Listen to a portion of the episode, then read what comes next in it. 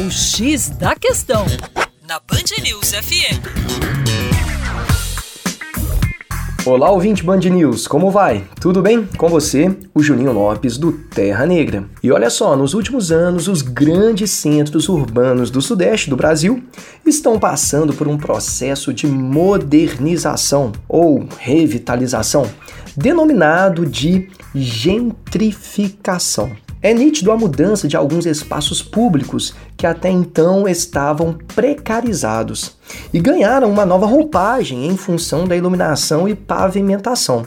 Poderíamos destacar no contexto de Belo Horizonte as regiões da Praça da Estação e também da Savassi. Interessante, não é isso? Agora veja bem, qual seria a consequência negativa desse processo de gentrificação, ou seja, de modernização de alguns espaços públicos. A gente poderia destacar como grande consequência negativa a elevação do preço da terra, ou seja, a especulação imobiliária, que leva à saída de alguns moradores ou comerciantes que não vão conseguir mais arcar com os grandes gastos dessas regiões que foram, entre aspas, melhoradas é o preço que se paga pela gentrificação.